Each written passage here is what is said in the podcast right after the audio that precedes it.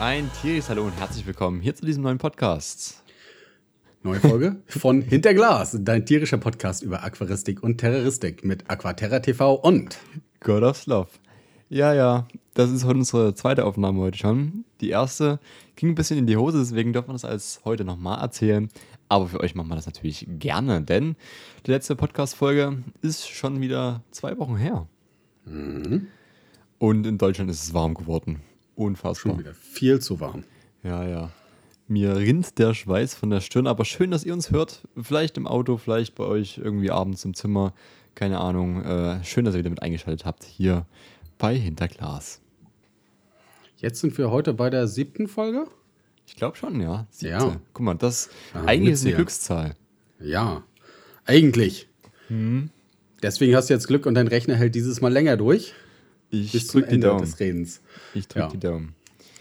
Ja, ja. Genau. Was nützt die neueste Technik, wenn man hier nicht vernünftig einen Podcast aufnehmen kann? Das hängt wahrscheinlich damit zusammen, dass du den Lüfter über dein Aquarium gehängt hast. Wahrscheinlich schon, ja. Eieiei. Ja. Aber zumindest das Aquarium kühl. Wenn euch das interessiert, wie man ein Aquarium richtig kühlt, auch ohne äh, Lüfter, dann hört gerne mal in die letzten Folgen rein. Da haben wir zum Beispiel auch mit äh, Lukas von Garnelen TV mal drüber gequatscht, was er denn so alles bei sich in seinem neuen Studio hat. Letzte Folge fand ich sehr interessant. Hat Ja. Spaß gemacht. Aquarium kühlen durch Raumkühlung, ne? Ja, ja, genau. Das, da gab es viele spannende Themen. Ja. Ähm, falls ihr die noch nicht gehört habt, dann unbedingt mal reinschalten. Und falls ihr sie schon gehört habt und es geil fandet, dann tut sie euren Freundinnen zeigen. Shared sie mit der ganzen Familie und äh, wir freuen uns drüber. Weil man muss sagen, unser Podcast kommt richtig gut bei euch an. Hätte ich gar nicht so gedacht. Also wir haben jetzt schon auf die Podcast-Folgen so 300 Aufrufe. Ähm, das geht wirklich fix. Also hätte ich gar nicht so gedacht. Dafür ein großes, großes Dankeschön an alle, die hier gerade zuhören. Also fühlt euch umarmt, fühlt euch, ja, na gut, bei dem Wetter nicht umarmt, aber fühlt euch, keine Ahnung, zu einem kühlen Getränk eingeladen. Das ist immer gut. Das siehst du. Ja.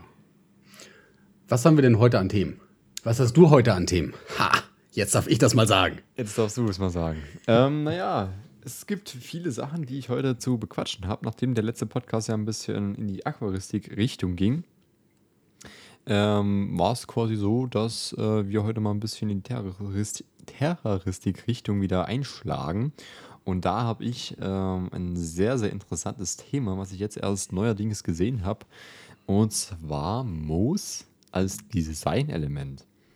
Ich habe die ja äh, bei Instagram, wir tauschen uns immer so ein bisschen auf Instagram aus, was haben wir für Themen für einen neuen Podcast. Und da habe ich ihnen so geschrieben, yo, Moos als Deko-Element auch im Auto. Du hast Cool. bloß so ganz komisch geschrieben, lange nicht gewaschen. Ja, Ja, ich ja. kenne das von, von äh, Menschen aus dem äh, engeren Bekanntenkreis, äh, bei denen dann das Gras aus der Fußmatte wuchs. Okay. ja gut, nee, das meine ich aber nicht. Ähm, Da bin ich mal gespannt. Ja, ich bin nämlich selber leidenschaftlicher Podcast-Hörer und ähm, verfolge dann einen guten äh, Technik-Podcast. Vielleicht kennt der eine oder andere den, äh, Crewcast nennt er sich. Der wird auch von zwei YouTubern betrieben, quasi so. Die sind mit in Deutschland so mit die größten. Und ähm, die haben sich mal ein bisschen so mit der Elektromobilität beschäftigt. Und da schließt sich jetzt wieder der Kreis. Und zwar gibt es jetzt ein Auto, was so ein bisschen so ein Startup quasi hochgezogen hat oder hochziehen möchte. Äh, Das ist ein Auto, was komplett auf Solar setzt und was quasi vorne im Armaturenbrett, also vorne, wo quasi der Fahrer und der Beifahrer sitzt, Mhm. äh, nicht wie so normale Autos, so in 2021 äh, hat niemand mehr normale Autos, so die vorne irgendwie Holz haben oder Leder, sondern 2021 fährt man mit Moos vorne im Auto. Ich weiß nicht, ich, soll ich dir mal Also- einen Link schicken, dass du da mal direkt. Den, den kannst du auf jeden Fall noch mal schicken. Also sozusagen statt äh, Lederarmaturenbrett hast du dann Moospolster oder wie? Wie kann man naja, sich das, das, ist so, vorstellen? so hinter so einer Plexi Plexiglasscheibe. Mhm. Da würde ich einfach mal gerne so deine Meinung hören. Man sieht es ja jetzt auch relativ häufig, ähm, dass quasi viele Sachen mit Moos dekoriert werden. Ja. Ja, zum Beispiel irgendwelche Ahnung, Mooswände. Schriftzüge oder Mhm. Mooswände, genau. Äh, Garnelio zum Beispiel haben ja sich auch eine große grüne Wand gemacht. Mhm. Und jetzt, das fand ich übelst spannend, halt so in einem Auto drin. Und ich schick's dir mal direkt. Mhm. Für alle, die vielleicht sich da so ein bisschen mit auskennen, das Ganze heißt Sono Motors und das ist der Sion. Ähm, könnt ihr euch ja gerne jetzt mal, während ihr hier den Podcast hört, irgendwie, falls ihr die Möglichkeit habt, auch direkt mal reinziehen. Gehen wir halt mal ein bisschen in die techniklastige Richtung, auch was dann noch die späteren Themen angeht. Aber muss auch mal sein, so ein bisschen. Ja, Technik ist ja äh, auch bei Aquarien und Terrarien richtig äh, oder hat ja von den Anfangszeiten bis jetzt richtig stark auch Einzug gehalten. Ne? Wenn ich mir das angucke, die ersten äh, Aquarien, die dann wirklich noch mit so einem äh, Petroleum-Spiritusbrenner geheizt wurden. Ja. Also die hatten, die hatten keine äh, eingebauten Heizer, ne? Sondern da wurde halt wirklich, die hatten dann so, so ein so ein, so ein Dom im Boden, so, so eine Halbkugel, und da wurde dann sozusagen unten drunter, das war aus, aus dickem Metall, ne? Und da wurde dann sozusagen unten drunter dieser Brenner gestellt, äh, damit das Wasser dann die entsprechende Temperatur hatte, ne? Und da warst du dann ziemlich angearscht, ne? Da kannst du, konntest du halt sehr schnell dir äh, eine Fischsuppe draus kochen. Sehr gut. Hast du es jetzt mal gerade offen, das Auto? Ja, ich sehe das gerade. Wie, wie ist da deine Meinung dazu? Das ist Islandmoos. Also der Hersteller Mhm. schreibt selber Ja, ja. hier, ein innovatives Design-Highlight ist das integrierte Islandmoos. Da Islandmoos, für, für alle, die es nicht wissen, wird auch gerne im Modellbau verwendet, so, weil es halt so Büsche nachsimuliert und es braucht halt kein Wasser, sondern das ist halt so getrocknetes Moos, was meistens Genau. noch ein bisschen eingefärbt wird. Das gibt's, also das kennt eigentlich fast jeder so aus dem, aus dem Bastelbedarf quasi. Das kann Ja. man so einfärben. Das gibt es in Grün halt, wie es auch im Auto verbaut ist. Es gibt es aber auch in Gelb, in Rot, in Orange. Also da kennt man das halt her. Ja, und das ist halt äh, eines der Moose, die sich halt am besten und einfachsten auch haltbar lassen, machen lassen. Ne? Ja. Und die dann auch im getrockneten Zustand noch gut aussehen. Wenn du das jetzt versuchst mit Sphagnum-Moos oder so, da ist es dann schon ein bisschen schwieriger. Definitiv, ja. Deswegen wird es halt dort in dem Auto verwendet. Könntest du dir sowas ähm, generell vorstellen, quasi, dass so ein bisschen Natur ins Auto mit einzieht? Oder sagst du, nee, Auto ist Technik und soll Technik bleiben und ähm, LED-Streifen sind nice, aber so muss.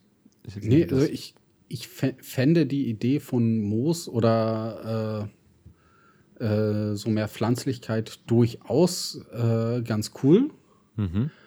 Ähm, ich bin halt nicht unbedingt so ein Freund von diesen äh, Trockenmoosen. Also das, das ist halt so, also diese simulat äh, simulierte Natur da dran. Ne? Es gibt ja auch dann solche Sachen wie äh, Bakterien oder Algen, die äh, dann Sachen in Treibstoff umwandeln oder äh, in Sauerstoff oder so. Ähm, sowas schön aufbereitet fände ich wahrscheinlich wesentlich cooler, Ja. Weil das halt in dem Moment jetzt wirklich nur so ein, so ein reines, ja, totes Designobjekt ist. Ich kenne das ja von, von den anderen, wenn die dann diese Mooswände machen, Mhm. die dann mit lebendem Moos gestaltet werden. Das finde ich dann zum Beispiel cool.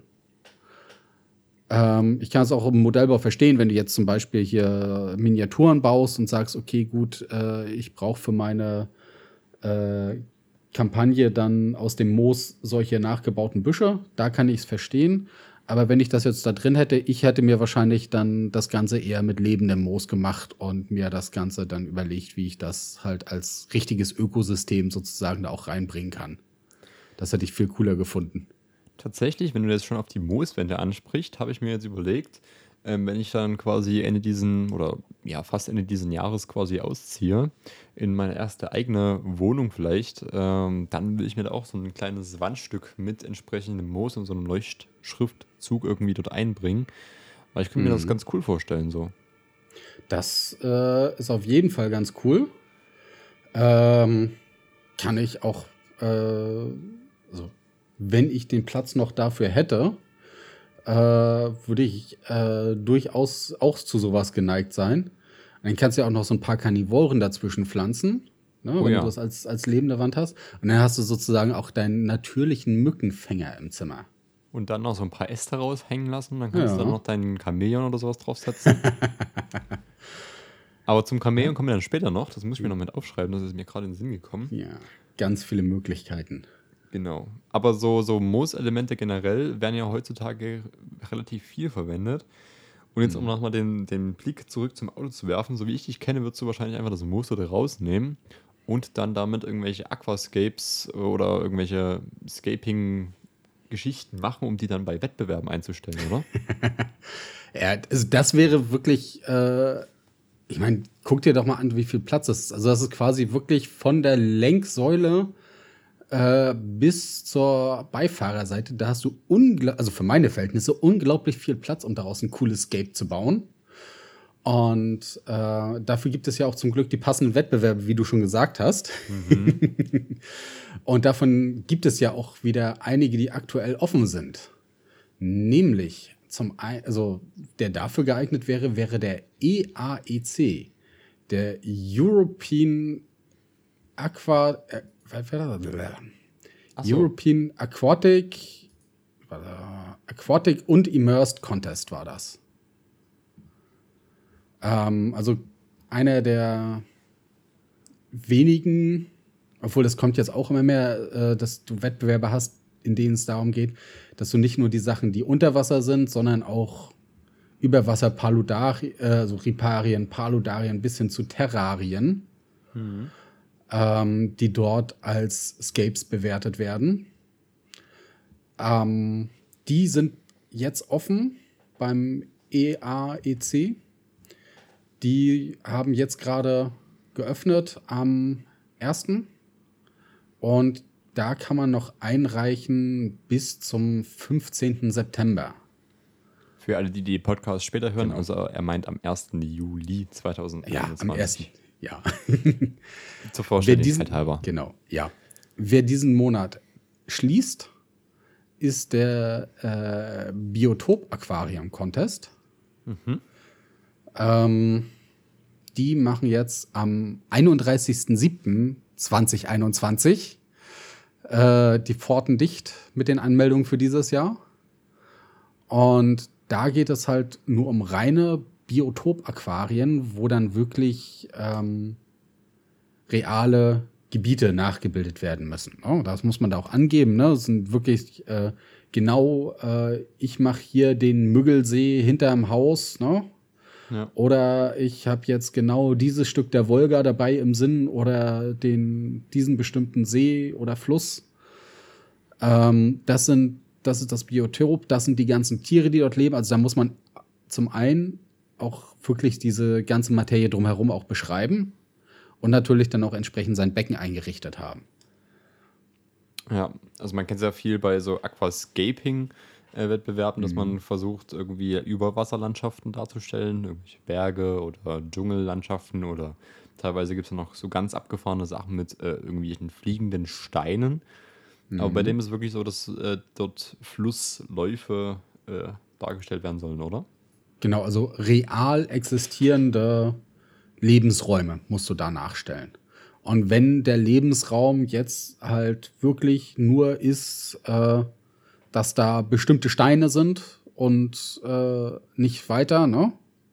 Dann und halt bestimmte Tierarten da drin, dann musst du halt wirklich die Strömungseinstellung, dass auch wirklich genau nur die Steine sind. Also da wird halt sehr äh, darauf geachtet, wenn du da jetzt äh, sozusagen eine Flusslandschaft hast ähm, aus äh, Nordeuropa und da jetzt irgendwelche Steine drin hast, die aus Asien kommen, Dann klappt das heißt es nö. Dann bist du sofort draußen. Also kontrollieren die das dann auch schon aktiv quasi, wie es dann Ja, ja. Also da wird halt wirklich äh, ganz genau geguckt, was du wie wo verwendet hast und dass es halt wirklich nur aus diesem Bereich kommt. Ne? Ja. Das ist auch, ich finde es spannend. Äh, das ist, weil es auch ein Thema ist, was jetzt gerade in der Aquaristik wieder äh, mehr in den Vordergrund rückt. Finde ich tatsächlich noch spannender als so Aquascaping. Sachen, wenn man sich so ein bisschen damit beschäftigt, so wo kommt denn das ganze Zeug eigentlich her und mit was für Eigenschaften oder mit was für anderen Hölzern zum Beispiel oder Steinen oder Kies oder Pflanzen oder Fischen ähm, tut das Ganze harmonieren. Mhm. Das habe ich ja mir auch gedacht, hier bei dem ähm, Amazonasbecken, da haben wir auch so geguckt, welche Fische passen dazu, wie macht man das richtig. Ähm, falls euch das interessiert, so ein bisschen Amazonasbecken, Eckaquarium, dann guckt ja mal auf Mhm. Aquaterra TV auf YouTube vorbei. Da haben wir noch ein bisschen da ein paar Videos drüber gemacht. Da habe ich auch schon mal mit reingeguckt. Sind coole Sachen bei rausgekommen. Oh ja, das ist auch mein erstes Aquascape, also da habe ich mich noch mal ein bisschen mit beschäftigt. Mhm. Das ist immer so ein, so ein, auch das hatten wir auch schon in der letzten Folge so ein bisschen dieses Thema. Ähm, diese Sache Aquascaping äh, und Tiere, ne? Mhm. Weil die ja auch immer, da, da wird ja auch immer wieder drum herum gestritten, so nach dem Motto, ist das teilweise dann schon Tierquälerei, weil sie sagen, okay, gut, der Fisch ist einfach nur da, das ist nicht der Lebensraum des Fisches, weil er eigentlich lieber Unterstände haben möchte, der dann aber einfach nur in ein quasi fast leeres Aquarium geschmissen wird, wo ein paar Bodendecker drin sind. Äh, so ein Iwagumi. Und dann gesagt wird, ja, aber der Fisch sieht darin hübsch aus. Ja, das stimmt. Das muss man immer abwägen. Bei uns im Aquarium ist es so, dass wir halt das eher zum Tierwohl quasi gemacht haben. Also da ist viel mit Versteckmöglichkeiten gegeben und großen Pflanzen und sowas. Hm.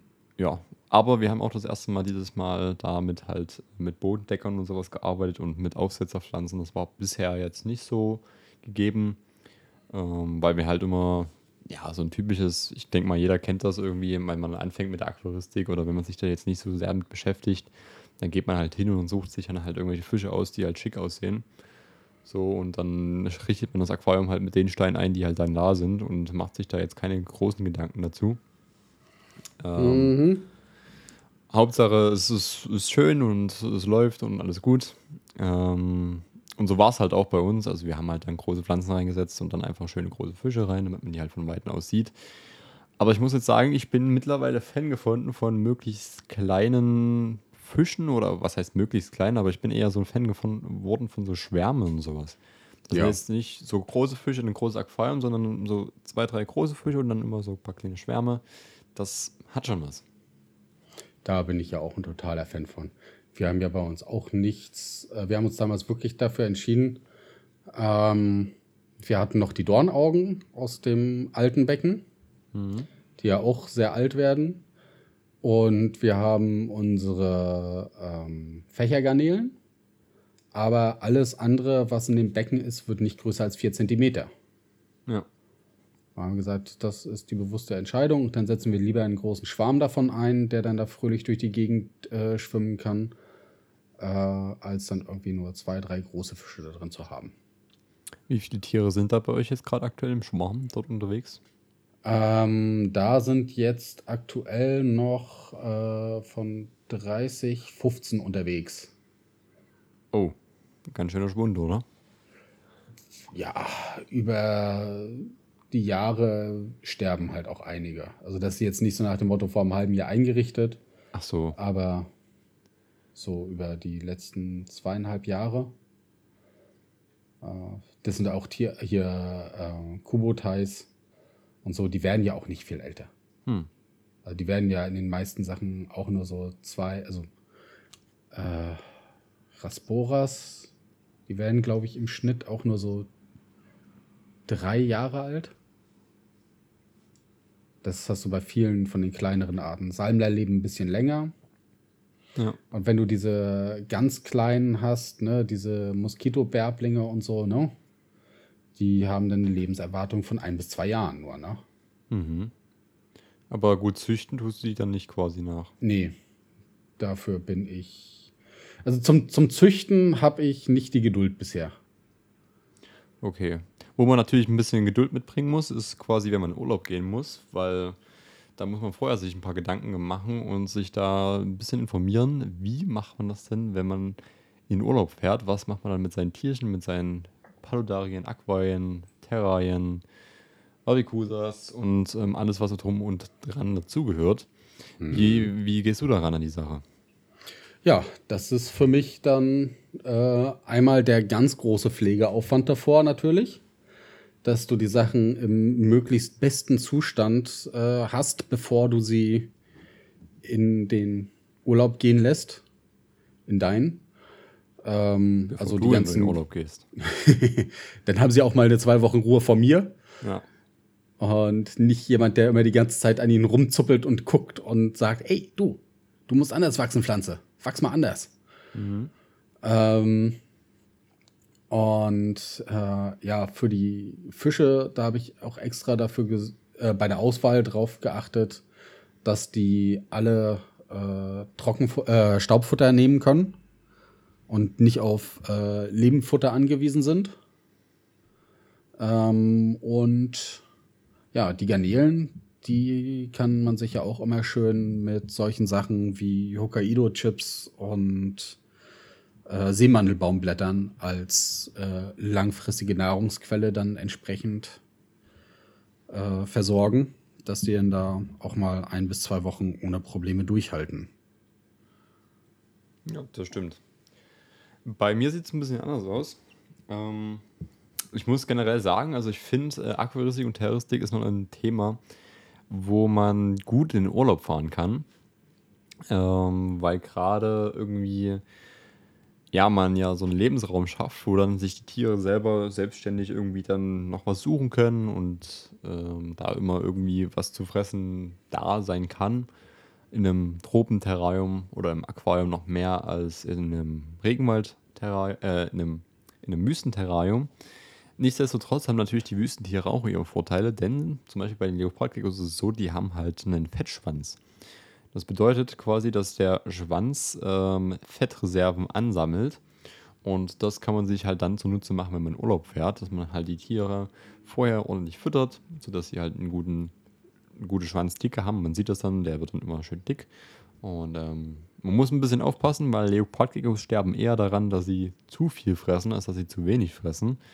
Soll jetzt nicht heißen, dass man sie gar nicht füttern soll, aber ähm, ja, da muss man ein bisschen aufpassen, dass man, dass das halt noch ein gutes Maß ist, dass man sie jetzt nicht da überfüttert und dann da, keine Ahnung, 100 Heuschrecken in der Woche dann da verfüttert. Ja, das kennt man von den Leuten, die dann im Urlaub die Fische füttern.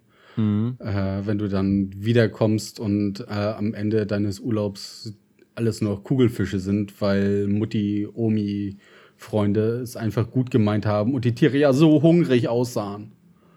Definitiv. Oder wenn du dich freust, du hast gerade ein schönes Aquascaping äh, Aquarium eingerichtet, so kurz für einen Wettbewerb, du bist mal kurz weg und zack, wunderst du dich, warum das Ganze dann so schön grün aussieht, wenn dann halt dort jede Menge Futter reingegeben wird.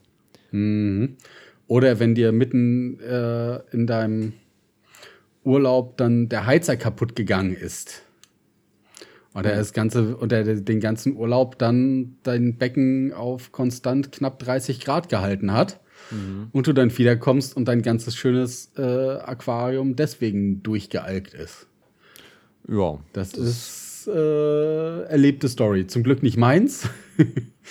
Aber bei Bekannten ist das wirklich so vorgekommen, dass wir dann äh, monatelange Vorbereitung, ne? ja. Und dann zwei Wochen weg. Und als sie wieder kamen, war die ganze Arbeit dann hin. Da kann ich sogar noch, eine, noch ein Level höher gehen. Bei uns war es mal so, dass wir einen Wasserrohrbruch hatten. Äh, nicht einen Wasserrohrbruch, sondern halt quasi einen, einen also aus dem Wasserheizer ist quasi das Wasser ausgelaufen. Überall im, im, im Haus war dann halt Wasser. Und das, die Tapete hat sich dann schon schön von der Wand gelöst. Und wenn du halt so einen Wasserschaden hast, dann musst du den halt irgendwie wieder loswerden. So im Idealfall. Äh, sonst fängt es an zu schimmeln. Ja. Und das war halt auch in den Sommermonaten. Und ähm, was macht man dann? Das ist interessant, einfach so das zu beobachten. Jetzt für uns war es nicht so interessant. Aber ähm, da kam dann halt so eine Firma, die dann quasi überall in den Boden ähm, vom Haus, quasi in die Grundplatte, ähm, dann solche Löcher gebohrt hat und dann halt dort äh, Schlau Schläuche reingelegt hat und die dann wiederum mit so einem Verdunster quasi befeuert hat, sodass dann halt das Wasser aus dem Boden, aus der Bodenplatte halt rausgezogen wird, damit das alles schon wieder abtrocknet. Das Ding ist halt nur, die werden halt unfassbar warm. Weil natürlich irgendwie muss das Wasser verdunsten, weil das dann noch solche, solche schönen Ja. Wärmer da drin, im Sommer perfekt. Es waren eigentlich konstant irgendwie im unteren Bereich um die 34, 35 Grad. Das ist auf jeden Fall sehr, sehr schön. Ähm, die ganzen Möbel muss man natürlich dazu einpacken, sonst trocknen die halt auch aus. Und im Aquarium, die Fische haben sich auch gefreut, über so einen langen Zeitraum konstante 30 oder noch mehr Grad. Ähm, ja, da hat sich dann auch gezeigt, welche Fische denn robust sind und welche nicht so wunderbar robust sind. Oh, die tun mir richtig leid, die armen Kleinen. Oh ja. Das war nicht so eine schöne Erfahrung. Ja. Erstaunlicherweise haben es gerade die großen Fische halt gut überlebt. Also so die ja, Antennenwälse sind ja da relativ robust, was sowas angeht. Mhm. Aber klar, die Skalare, die haben das nicht so gefeiert. Ja. Die sind da sehr viel ja, Figelinscher unterwegs. Richtig. Aber naja, passiert. Deswegen äh, jetzt äh, bei den Leopardgeckos ist es halt dann so, dass es noch ein bisschen einfacher ist. Da füttert man einfach vorher mhm. an. Genauso das gleiche bei dem Goldstaub Takeko, den ich hier habe. Da füttert man auch einfach vorher ein bisschen mehr und dann äh, schafft er das auch. Ähm, und bei den Fischen, ja, da entweder man macht es so, also bei mir ist es jetzt zumindest so, dass die ab und zu ein bisschen mehr bekommen, beziehungsweise ich jetzt auch eine Scheibe, ich weiß nicht, das, das ist auch mal so eine Frage an dich. Ähm, ich habe quasi eine Scheibe, die so ein bisschen ans Fenster gewandt ist. Mhm. Und ähm, die lasse ich jetzt so ein bisschen veralgen. Ist das eine gute Taktik quasi jetzt für einen Urlaub, das Ganze ein bisschen zu veralgen lassen, dass sie da was haben? Oder sagst du, macht keinen Sinn? Ähm, das ist eine Frage, die man mit einem ganz klaren äh, Es kommt drauf an beantworten kann. okay. Also, ähm, es gibt halt äh, Tiere wie zum Beispiel Amano-Garnelen ähm, oder die Ottos oder einige Schneckenarten oder andere Garnelen, die Algen brauchen mhm. und die sich davon auch ernähren. Und wenn sie halt keine Algen kriegen, sich dann sozusagen an dem Pflanzenwuchs gütlich tun oder wenn sie ein bisschen weniger wählerisch sind, wie zum Beispiel Amano-Garnelen, die dann sagen, oh, wenn ich keine Pflanzen kriege, dann nasche ich mir einen Fisch. Mhm. Ähm, und wenn man viele solcher Tiere hat äh, und man jetzt in der Zwischenzeit nicht mehr dazu füttert, wenn man jetzt eine Woche oder zwei im Urlaub ist, dann kann es unter Umständen von Vorteil sein. Ähm, in den allermeisten Fällen führt es aber eher dazu, dass du dann noch mehr äh, Algen kriegst und das Becken dadurch eher äh, das Gleichgewicht verlieren kann. Hm. Weil es dann sozusagen eine, eine, Grenze überschreitest, wo du so viele Algen hast, dass die von den Tieren nicht mehr weggefressen werden können. Und äh, dann kannst du zum grünen Becken wieder zurückkommen. Insofern, okay. äh, da gibt es aber so viele ähm, ja, beeinflussende Faktoren, das kann man halt einfach nicht äh, pauschal beantworten. Wenn, würde ich eher dazu tendieren, äh, das wegzulassen. Ähm, kommt halt drauf an, was du auch für, für Urlaubsfutter da zum Beispiel drin hast. Ne? Also, mhm. wie gesagt, wir haben bei uns einen Futterautomaten dran, der dann äh, täglich dann entsprechend Futter reinwirft für alle Tiere. Aber es gibt ja auch solche Sachen wie diese Futtertabletten, äh, die dann sich länger halten, wo du dann ein bisschen mehr aufpassen musst, weil das dann auch wieder eine Wasserbelastung darstellt, ähm, die dann zu verstärkten Bakterien und Algenwachstum führen kann. Ja.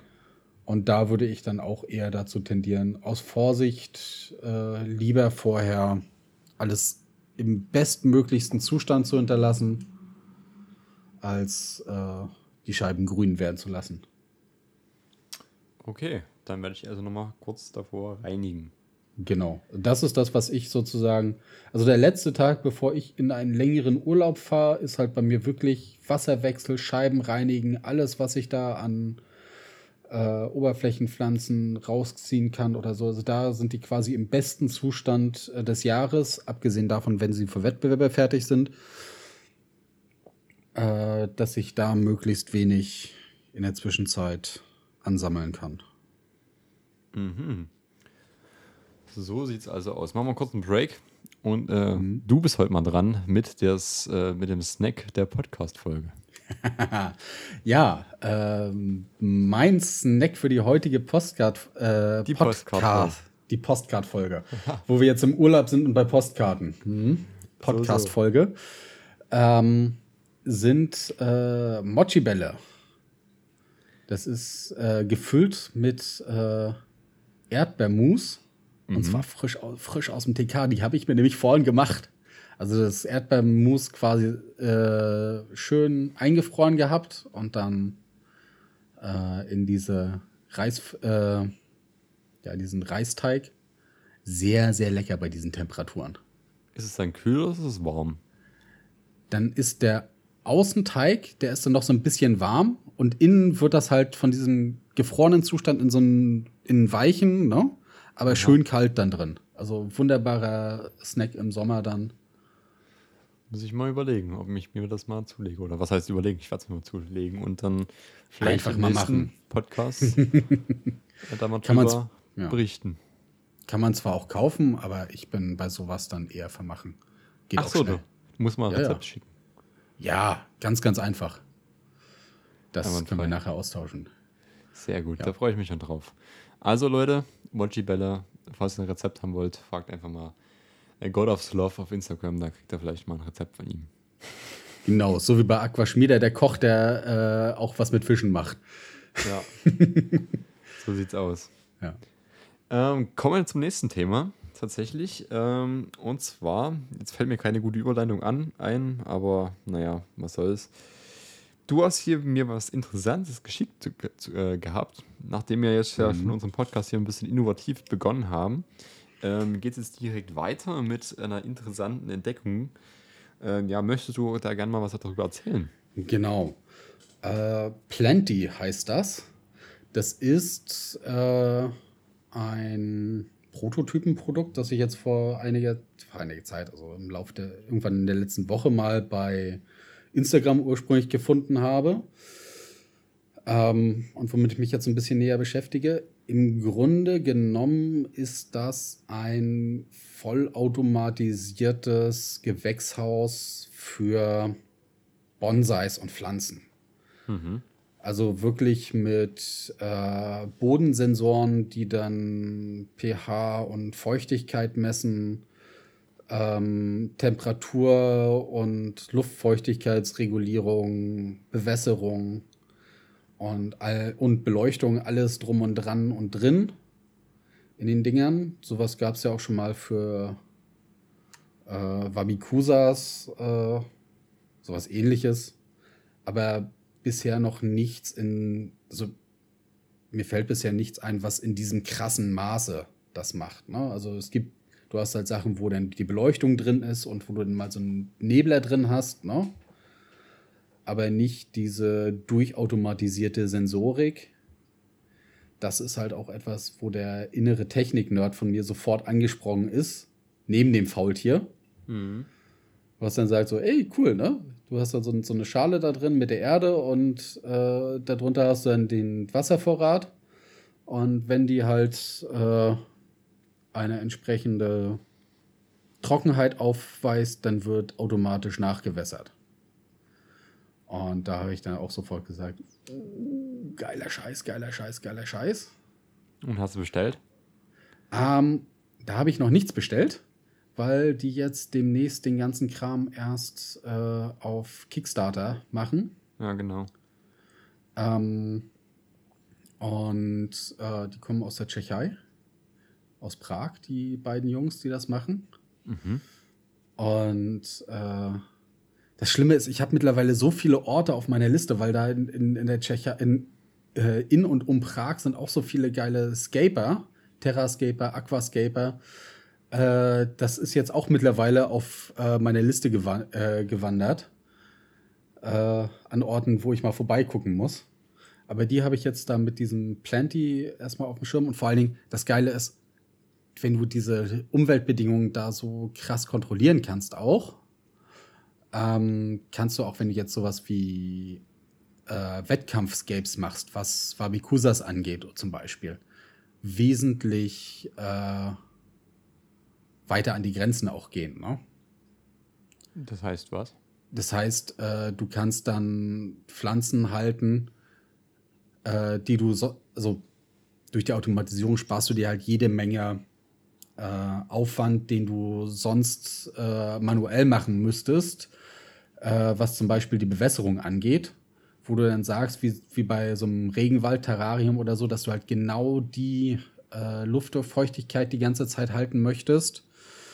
Ähm, genau die Bodentemperatur äh, und die Lufttemperatur, das kannst du da dann entsprechend äh, alles durch ähm, automatisieren und genau durchmessen lassen. Was mir persönlich sonst immer viel zu viel Aufwand ist, wenn ich das per Hand machen muss, äh, da die, diese Luftfeuchtigkeit genau zu halten, weil du dadurch natürlich auch Pflanzen nehmen kannst, die sonst äh, etwas schwierig zu halten sind, ne? Das glaube ich, ja. Oder sonst solche halbaquatischen Moose oder so, ne? Die dann halt immer sehr, sehr hohe Luftfeuchtigkeit brauchen. Jo. Auch, ja. Du hattest mir das Ganze ja mal auf Instagram geschickt und ich habe mich da mal informiert oder wollte mich informieren. Tatsächlich mhm. ist es aber so, dass die gar nicht so weit verbreitet sind, was jetzt im Internet angeht. Also ich habe sie bloß wirklich bei Instagram gefunden und die haben halt noch eine Facebook-Seite, aber ansonsten genau. irgendwie eine eigene Website oder YouTube-Videos oder sowas haben die gar nicht. Eine eigene Webseite haben die sogar. Echt? Ja, die hatten sie verlinkt. Da ist aber auch noch nicht viel mehr drauf zu finden, als dass es da bald was bei Kickstarter gibt. Mhm. Aber ähm, da ich die jetzt so ein bisschen verfolge, ne, ähm, da wird dann bestimmt auch noch mal in der näheren Zukunft was äh, kommen, wo ich mich da auch mal ein bisschen mit beschäftige. Und Hast du die schon angeschrieben? Die habe ich auf jeden Fall schon angeschrieben, weil ich gesagt habe, ist geiler Scheiß, den ihr da macht. Erzählt mir mal mehr darüber, ne? Ja. Und was man damit alles machen kann und ob man da noch zusätzliche Sensoren anschließen kann und alles. Und ja, also nächstes Jahr werden meine Wabikusas auf jeden Fall, äh, also wenn die Kickstarter-Kampagne da erfolgreich durchgeht, was ich aber auch für sehr wahrscheinlich halte, definitiv äh, aufwendiger sein, was die Haltung angeht weil ich es alles durchautomatisieren kann. da kommt dann ein paar Planties zu dir hin. Genau. Obwohl die sind, ja, die sind auch nicht so billig, ne? So, äh, weißt du, wie viel das kosten soll? Gibt es da schon einen äh, Preis? Ich, Preis war, was ich gelesen hatte, irgendwie äh, Retail nachher 1100. Boah. Und in der Kampagne waren die, glaube ich, bei 800 Dollar oder so, ne? Hui, hui, hui. Also das ist nicht äh, die Billigvariante, ne? Da musst du dann wirklich äh, ein Pflanzenfanatiker sein oder Pflanzen drin anbauen, mit denen du halt auch Geld verdienen kannst, ne? Ja, aber da gibt es, also Bonsais zum Beispiel, ne? Ja, ich hätte jetzt eher an äh, gewisse nicht so legale Pflanzen gedacht, aber natürlich Bonsais gehen auch. Ja. Nein, die, die Pflanzen, die nicht ganz so legal sind, die kannst du im größeren Maßstab halten. So groß sind die ja nicht. Äh, Dafür würde sich so ein, äh, obwohl ich hab, war ja in der, der äh, Facebook-Gruppe, von denen bin ich ja auch drin, ne? Und da kamen auch schon solche Fragen auf, ne? Wie sieht das mit den äh, in Deutschland nicht so ganz legal haltbaren Pflanzen aus? Wie kann man die da drin züchten? Ah, ja. Und da haben sie auch gesagt, naja, also ehrlich gesagt, äh, sowas kannst du da drin halten. Mhm. Aber ähm, vom Kosten-Nutzen-Aufwand her wärst du wahrscheinlich mit so mit anderen Haltungsformen dann billiger. Okay, das schreibe ich genauso in den Titel. Das schreibe ich genauso in den Titel von der Podcast-Folge. Illegale Pflanzen züchten in Deutschland. Automatisiert. Automatisiert. Irgendwie sowas muss da rein. Ja. Ja, also ist richtig schön Clickbaiten. Das genau, wird auf genau. jeden Fall. Danke fürs, danke fürs Einschalten an der Stelle. wer bis hierhin das mitgehört hat und das dann mitgekriegt hat, weiß er jetzt auch wirklich, worum es geht. Richtig. Und äh, äh, Leute, schreibt uns das gerne mal auf äh, Instagram oder auf YouTube oder so. At Aquaterra TV oder at God of Love. Wenn ihr den Podcast hier hört und vielleicht bis zu der Stelle gehört habt, dann schreibt uns das gerne mal. Würde uns interessieren. Ähm, das ist auch noch für das Gewinnspiel, ne? Genau. Illegal, illegale Pflanzen züchten, das, das Hashtag. Ja, okay, okay. Ja, falls ja. euch das noch ganz äh, weiter interessiert und ihr euch da selber mal einen Einblick von schaffen wollt, dann guckt gerne mal bei Plenty vorbei. Auf Instagram äh, wird Plant halt wie die Pflanze und dann hinten nochmal zwei E und dann Punkt Innovations äh, geschrieben. Oder folgt einfach God of Love, der hat sie abonniert. Genau. Und der wird dazu bestimmt sich irgendwie noch dazu hinreißen lassen. Äh, also spätestens, wenn ich das Ding in den Händen halte, werde ich dazu mal was Großes machen, weil das ist einfach nur Spielspaß, Spannung. Jo! Und was zu basteln. Ah, einwandfrei, einwandfrei. Übrigens, das hat mich so ein bisschen daran erinnert, als ich das erste Mal das gesehen habe, an äh, Biopod, weil du vorhin meintest, dass es da keine mhm. Alternativen gibt. Gibt schon. Also es gab es. Ähm, nennt sich Biopod oder nannte sich Biopod. Ähm, bislang gab es dann jetzt noch keine Abschiedsgrüße mehr oder weniger, aber das war auch so eine Kickstarter-Kampagne. Ähm, da konnte man sich so automatisierte ähm, Aquarien, Paludarien und Terrarien mhm. quasi ja, holen. Ähm, ich kenne sogar einen, ähm, der sich so ein Ding gekauft hatte. Ja, war halt eine Kickstarter-Kampagne.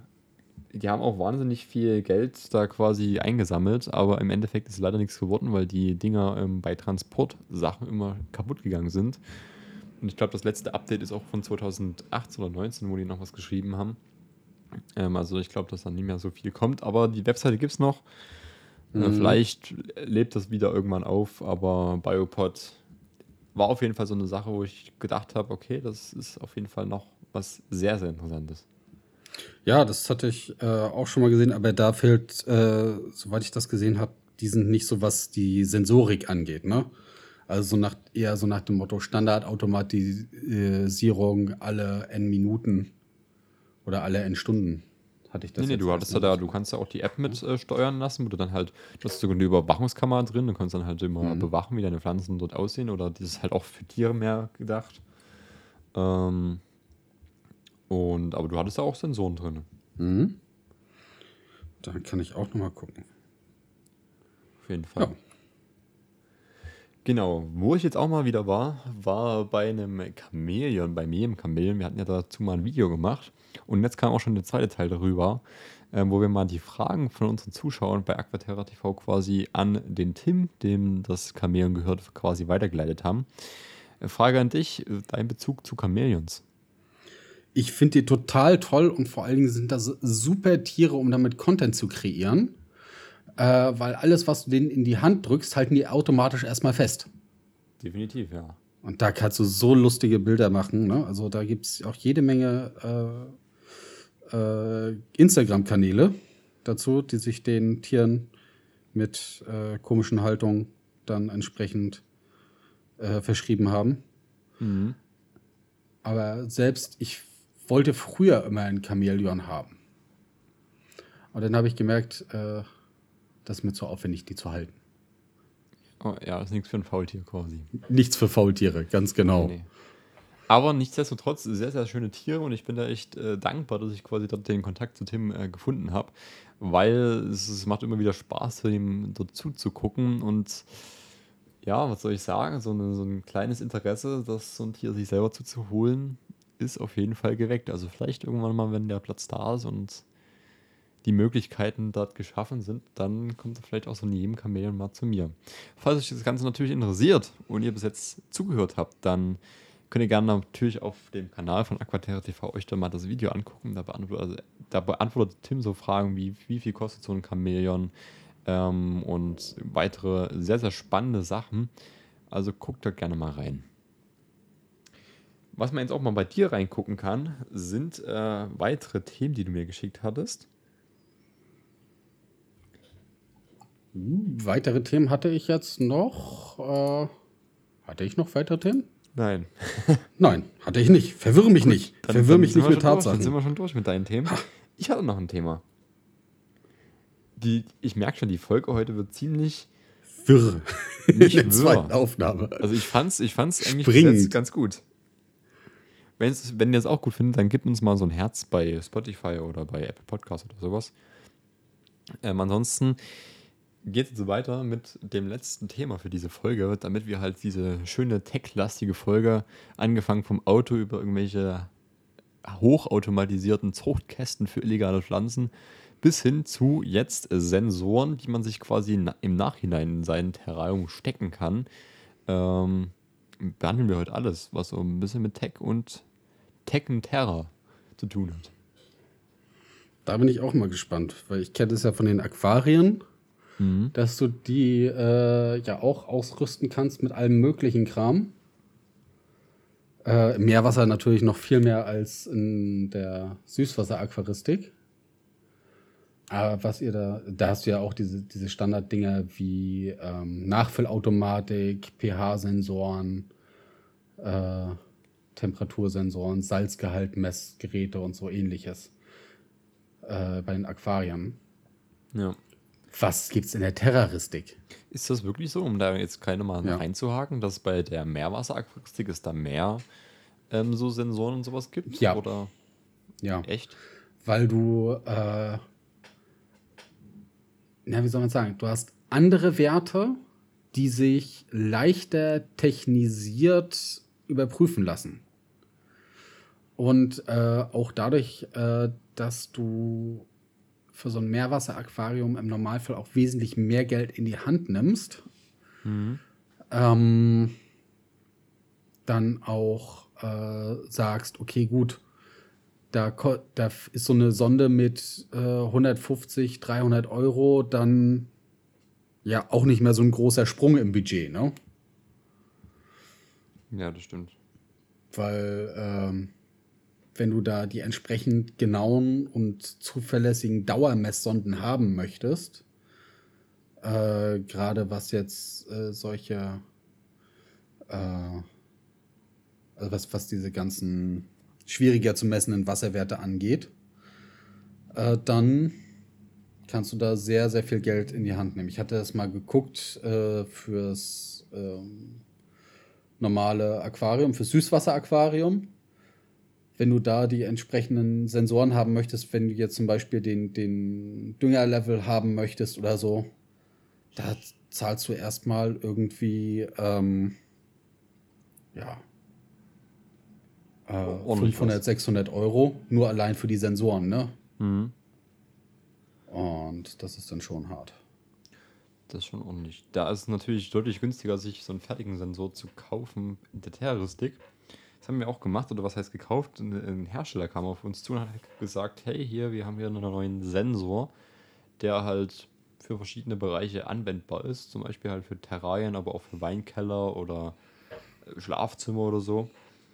Und den haben wir mal getestet und haben da auch ein Video drüber gemacht. War sehr spannend, quasi mal so sich sein Terrarium ein bisschen aufzustocken.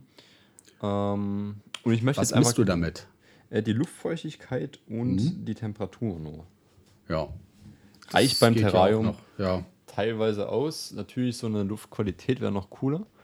Mhm. Ähm, ja, du kannst ja dann halt in dieser App, man kann das halt mit der App steuern, der ist über Mhm. WLAN verbunden, über Bluetooth tut er sich quasi synchronisieren dann ähm, und über WLAN tut er dann die Daten zur Verfügung stellen. Und ähm, man kann dann so einen Wert eingeben, also so einen Maxi- und einen Mini-Wert. Ähm, Mhm. Und wenn der diesen erreicht, dann gibt er quasi immer eine Push-Benachrichtigung aus, so von wegen hier, deine Temperatur ist jetzt irgendwie krass gesunken. Gerade in der Nacht Mhm. kann das halt passieren, wenn man halt jetzt das Fenster, ja, also jetzt gerade nicht so, aber dann im Winter irgendwie offen hat und dann wird es dann halt kalt im Terrarium. Genau, eigentlich ganz coole Sache. Ähm, es scheitert leider nur ein bisschen an der Umsetzung, was ich hier gerade so sehe. Ich habe gerade mal die App auf. Und tatsächlich gibt es hier ab und zu mal so kleine Zusammen- oder Abbrüche. Jetzt aktuell habe ich auch gerade gar keine Verbindung mehr. Den muss ich mal, glaube ich, neu starten. Was natürlich ein bisschen ungünstig ist. Ich habe den jetzt seit dem.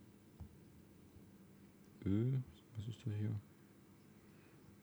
Ja, seit Anfang Juni. Mhm. Also noch nicht so wahnsinnig lange. Und er macht schon mal ein paar Aussetzer hier. Das ist dann was, wo du. Das, das kannst du eigentlich meiner Ansicht nach bei solcher Tech Also wenn es jetzt nur informative Technologie ist, okay, geht das noch. Ähm, aber wenn du das jetzt bei den Aquarien hast, sind da, ist das ja Steuerungstechnik, ne? Na, nicht unbedingt. Ja, also. Das hatte ich auch in dem Video quasi mit betont, mhm. ähm, dass es quasi cool ist, quasi, um so ein bisschen die Überwachung zu haben. Jedoch ist es halt mhm. nur zur Überwachung da und du kannst damit halt ja. nichts steuern. Das ist ein bisschen blöd. Ja. Es gibt da durchaus Sensoren, die das können, wo du die dann einfach ja. äh, zum Beispiel mit Philips Hue, also wir steuern ja unsere Terrain alle mit Philips Hue. ja. Und da gibt es dann halt auch Sensoren, die man dann halt mit verknüpfen kann und sagt, hier, genau. wenn wenn es jetzt so und so warm ist, schalt zum Beispiel die Heizmatte aus oder so weiß oder so. Fort. Genau, ja, ja. Aber das macht halt dieser Sensor nicht. Der misst einfach ja. nur und gibt es halt aus. Ja. So, du kannst also, dir das ja. exportieren lassen, zum Beispiel in einer CSV quasi und kannst dir das dann selber irgendwie ein Skript schreiben. Ähm, aber so von Haus aus ist er jetzt nicht irgendwie dazu da, um irgendwas zu steuern. Hm. Das hatte ich jetzt auch, äh, also da sind im letzten Jahr einige Produkte gekommen. Ähm, die halt genau diese Regelungssachen auch mitmachen bei der Aquaristik, mhm. die auch relativ billig geworden sind. Also relativ billig ist in diesem Fall für so, eine für so ein, so ein Regelcenter um die 1000 Euro.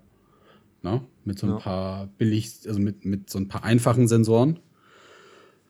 Aber ähm, das, also sowas wie in, in dem Fall, wo du dann sagst, ja, äh, da habe ich jetzt die Verbindungsabbrüche, das äh, registriert er alles nicht so richtig. Das kannst du in so einem Fall dann natürlich nicht machen. Ne? Also das, da muss die Technik dann deutlich robuster sein. Ja, definitiv. Weil wenn jetzt, jetzt stell dir mal vor, dass, äh, da hättest du jetzt den Temperatursensor angeschlossen, ne? Und dann denkst du, ach ja, ich krieg gerade eine Temperatur von null. Heiz mal das Ding hoch. Und dann hast du gebratenen Gecko. Ja, das Nach ist ja, also da muss man dann schon relativ viel Wert drauf legen, auf diese Zuverlässigkeit, weswegen diese ganzen Systeme, die du in der Aquaristik dazu kriegst, das sind alles mehr oder weniger geschlossene Systeme. Ne? Ja. Also wo du deinen eigenen Rechner hast, der, an den du dann die Sonde einschließt und der dann das äh, Go gibt an die anderen Geräte, die angeschlossen sind. Und nicht so nach dem Motto, du hast einen die, die Sonde einzeln, die sich dann mit dem WLAN verbindet und dann hast du äh, dann den äh, Düngersensor, der dann die Düngeranlage betreut oder ähnliches, die dann einzelne Rechner sind oder so, sondern das ist dann immer eingeschlossener Kreislauf. Ja. Oder eingeschlossenes System, nicht Kreislauf. Gut, gibt es ja bei der Terroristik auch, nennt ja. sich äh, Thermostat quasi. Da hast mhm. du auch einfach einen Sensor, haben wir zum Beispiel im äh, Terrarium von den Leopardgeckos zum Beispiel auch drin, äh, der dann einfach auch zwei Stromkreise bedient. Einmal halt die Beleuchtung und die ähm, Heizmatte quasi, ähm, mhm. und der dann halt immer misst, wie ist es, wie ist die Temperatur und dementsprechend halt immer die Heizmatte an- und ausschaltet. Mhm. Du kannst dann halt auch so sagen, hier ist Winterzeit oder Sommerzeit. Mittlerweile haben wir halt so gemacht, dass wir den, die, die Beleuchtung quasi immer anhaben mhm. in, diesem, in diesem Thermostat und dann einfach dazwischen noch so einen Prick gebaut haben oder so eine Funksteckdose mehr oder weniger, die dann halt über Philips Hue funktioniert, wo dann einfach Philips Hue Bescheid sagen kann, hier machen wir jetzt das Ding an und machst das Ding aus. Ähm, wo wir dann halt ja entspannter quasi über Philips Hue die Sommerzeiten und Winterzeiten halt regulieren mhm. können. Weil das ist einfach bloß ein Tab, so bei dem Thermostat ist es halt immer ein bisschen umständlich und gerade von ja. weiter weg kann man dann halt immer mal so ein bisschen mhm. das ausschalten oder man kann dann halt das entspannter machen. Ja, das haben wir jetzt, also die, die Lichtanlagen sind ja jetzt bei uns auch alle äh, entweder über Smart Home Anlage mhm. oder äh, direkt ähm, bei der Juwel-Lampe ist es halt das System von Juwel dran, ne? Ja. Und alles andere ist dann halt über so ein, so ein No-Name-Gateway gesteuert, was ich theoretischerweise auch überall anschließen kann. Ähm, ich habe das jetzt auch in Läden gesehen, ne? äh, wo sie dann zum Beispiel den ganzen Laden mit Alexa gesteuert haben. Ne? Ach so. Dann hieß ne, so, hallo, guten Morgen, Alexa. Und dann gingen sozusagen die ganzen Lampen im Laden an und dann hat er gesagt, so, Alexa, ne? Aquarium 3 ausschalten. Ja. Und dann wurden da, wurde dann sozusagen die Pumpe dafür abgeschaltet, also Filter abgeschaltet, äh, Heizstab und ähnliches. Und äh, oder solche Sachen wie ne, Wasserwechsel Becken 3 einleiten, ne? Ja. Und dann ging da die automatische Anlage an. Auch coole Sache dann. Definitiv. Mir tut es bloß gerade leid. Äh, Ich bin gerade froh, dass ich quasi Kopfhörer drin habe, aber für diejenigen, die jetzt bei sich zu Hause uns auf laut hören und Alexa im Z oh, äh, ne, ne, ein Amazon-Gerät quasi in ihrem Zimmer haben, schöne Grüße an der Stelle. Ja, reagieren die so? äh, Nee, wie war das? Da, das haben sie für die Werbung extra doch damals so ein äh, Störgeräusch eingebaut, ne? Damit die nicht darauf hören. Ich kenne es bloß andersrum, dass die kein Störgeräusch drin haben, gemacht haben und dann quasi immer so eine äh, äh, Werbung irgendwie im Radio kam, von wegen, ah, hm, hm, hm, Spiele das und das. Und dann ging natürlich die ganzen Geräte zu Hause an und dann Ja. haben die halt irgendwie das Radio dann im Webplayer gespielt. Genau, und deswegen haben sie ja das ex das war von der, von der Super Bowl-Werbung, war es, wo es das erste Mal auftrat. Als ungewolltes Verhalten aber. Ach so, okay. Da hatten, da hatten sie eine, eine Werbung gespielt, äh, wo dann der Assistant angesprochen wurde und überall in den USA haben sich dann die, haben sich dann die Assistenten gemeldet. Ja. Ob es unbewusst war, glaube ich fast gar nicht. Doch, ähm, die, die haben sich danach natürlich total dafür entschuldigt. Und das war auch der Grund, warum sie dann nachher sozusagen diese äh, Störgeräusche oder diese Sperrgeräusche mit eingebaut haben. Das heißt, du musst jetzt leider suchen, wie man die einbaut. Oder wir müssen uns dafür entschuldigen, dass wir gesagt haben, Alexa, spiel die nächste Folge von Hinter Glas ab. Jetzt müssen wir schnell, bevor die Folge online ist, quasi noch irgendeinen Skill auf den Alexa-Geräten installieren, dass dann das auch so passiert. Ja, du hast ja noch ein bisschen Zeit, bis du äh, nach der Aufnahme deinen äh, Livestream machst, ne? Nee, im Sommer ist kein Livestream. Aber ich würde sagen, ich. Du machst auch Sommerpause, so wie die ganzen großen TV-Sender. Ja, was soll ich denn jetzt hier drinnen sitzen? Nie- Niemand guckt doch. Also, man ist doch draußen. Leute, geht raus. Was? Das ist schönes Wetter. Macht mal was aus eurem Leben und geht raus. Nehmt uns, äh, nehmt, deswegen machen wir den Podcast. Chillt euch in den Park, nehmt eine Box mit und dann hört uns dort einfach als digitale Version. Dann ist es auch egal, ob Alexa angeht oder nicht, weil ihr sitzt draußen im Park. Genau. Und dann geht es ja nur bei den anderen an und wer da doch draußen seine Alexa mit hat, ne? Der hat's auch verdient. Wir können es auch nicht lassen, die ganze Zeit den, den, den Namen zu sagen. Das ist unglaublich. Ja. Hey Google. Spiel, äh, Nein, du hast es falsch gesagt. Oh nee. Es heißt Hey Siri. Ich muss überlegen hier, weil ich habe ja ganz viele Gretchen mit äh, dem Apfel drauf. Und okay, Google. okay. So, Ja, das haben wir fast. alle zu Hause abgedeckt. Ganz Okay. Deutschland einfach jetzt aufgeweckt, die ganzen äh, smarten Assistenten. Sie hören euch alle zu. Oh nein. Ja. Aber damit haben wir wirklich das Thema Technik heute in allen möglichen Varianten durchgespielt. Ja, also mega. Finde ich gut.